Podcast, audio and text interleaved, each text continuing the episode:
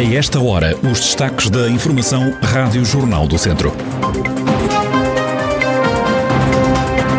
O vice-presidente da Aresp pediu ao presidente da Câmara de Viseu para não se precipitar no cancelamento das iniciativas de Natal e de Ano Novo.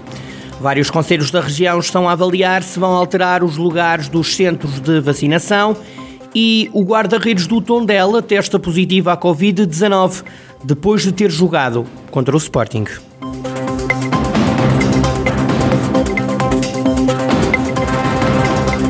A atualidade da região em desenvolvimento já a seguir.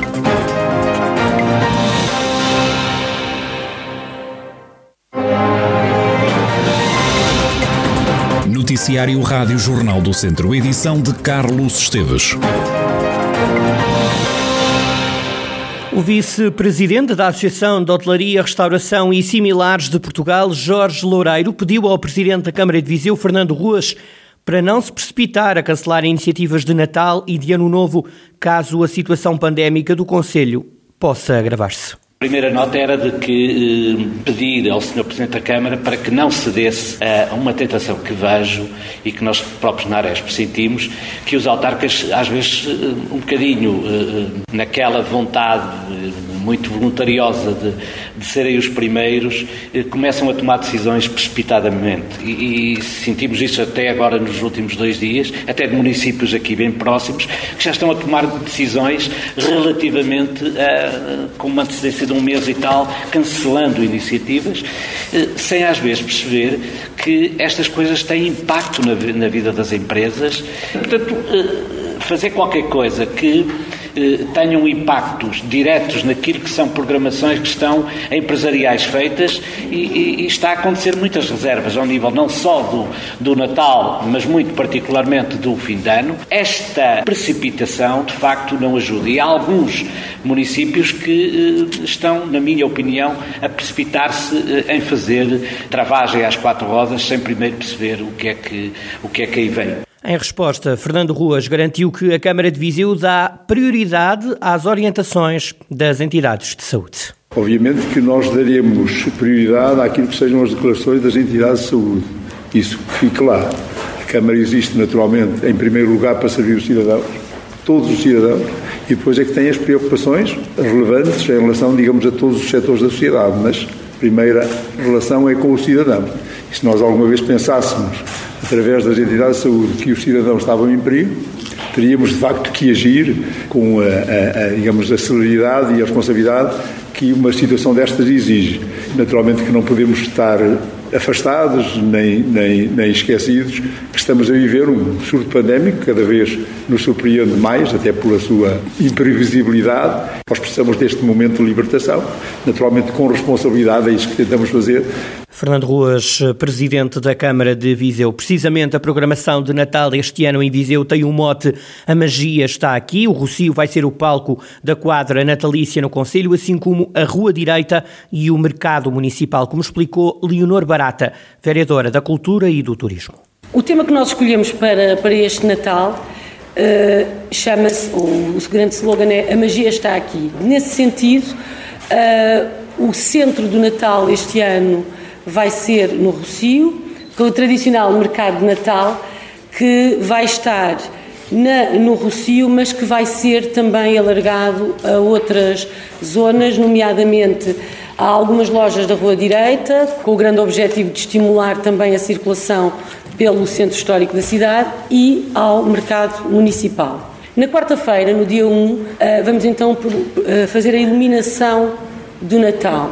Este ano a iluminação vai estender-se não só ao território da cidade, mas também às freguesias. A animação também vai chegar aos museus e à Biblioteca Municipal. Fernando Ruas, no fim desta apresentação, disse que a última decisão será das autoridades de saúde.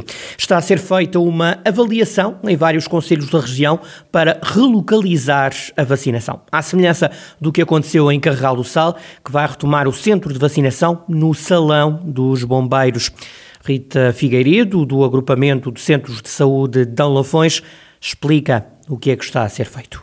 Neste momento está a ser avaliado. Aguardo que a equipa me transmita de modo oficial essa decisão. Há outros conselhos, sim, mas para já não. Isto é um trabalho que está a ser feito pelas equipas uh, locais e são as equipas no local que vão avaliar as condições, a capacidade de resposta, a taxas de vacinação, a colaboração dos municípios e depois, consensualizada uma uh, decisão, não é? Nós apoiaremos sempre uh, essa decisão. Rita Figueiredo diz ainda que a mudança do local da vacinação depende dos recursos disponíveis nos centros de saúde. A vacinação em cada conselho, o local onde ela é feita, os horários de vacinação, a disponibilidade de vacinação, tem que ser sempre feito e consensualizado entre as unidades do mesmo centro de saúde. E tem que fazer isso atendendo aos recursos que têm. Quando se sai do centro de saúde, tem que se levar médico e tem que se levar secretário clínico. É assim, sem dúvida que ganhamos sempre em em conforto, até porque a colaboração das autarquias tem sido indiscutível. O problema é que um, repartimos os recursos do centro de saúde e, portanto, um, para nós acaba por ser um bocadinho mais complicado. Em qualquer dos casos, essa decisão é uma decisão sempre tomada por todos em conjunto, consensualizada entre as unidades do mesmo centro de saúde e que depois é partilhada connosco. Rita Figueiredo, da direção do Agrupamento de Centros de Saúde do Dão Lafões e a possibilidade de serem alterados os locais de vacinação. O guarda-redes do Tondela, Pedro Trigueira, testou positivo ao novo coronavírus depois de ter jogado em Alvalade como titular da baliza do Tondela no jogo contra o Sporting. O atleta cumpriu os 90 minutos, foi o próprio Tondela quem o confirmou através do boletim clínico disponível no site do clube.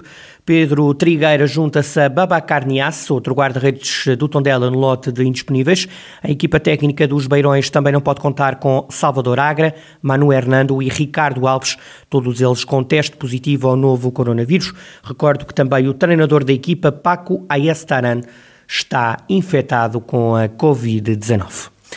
Manuel Antunes vai ser a cabeça de lista do Bloco de Esquerda pelo Círculo de Viseu nas, nas eleições legislativas de 30 de janeiro de 2022. A Rádio Jornal do Centro, a bloquista, quer levar a voz do Distrito de Viseu para a Assembleia da República é sempre, para além de ser um, ter um muito orgulho em que as pessoas confiem em mim, também é uma responsabilidade muito grande, porque eu vou encabeçar um grupo de pessoas do distrito e o nosso objetivo é pôr realmente Viseu falar sobre o que o distrito de Viseu precisa mesmo, o que é que as, pessoas, o que é que as pessoas, o que é que o seu território precisa e defendê-lo usando assim uma expressão bem, bem forte, com unhas e dentes. Realmente o que nós às vezes sentimos é que as pessoas que vão para a Assembleia da República se distanciam muito das suas pessoas e do seu território e queremos fazer essa diferença de, e defender boas propostas.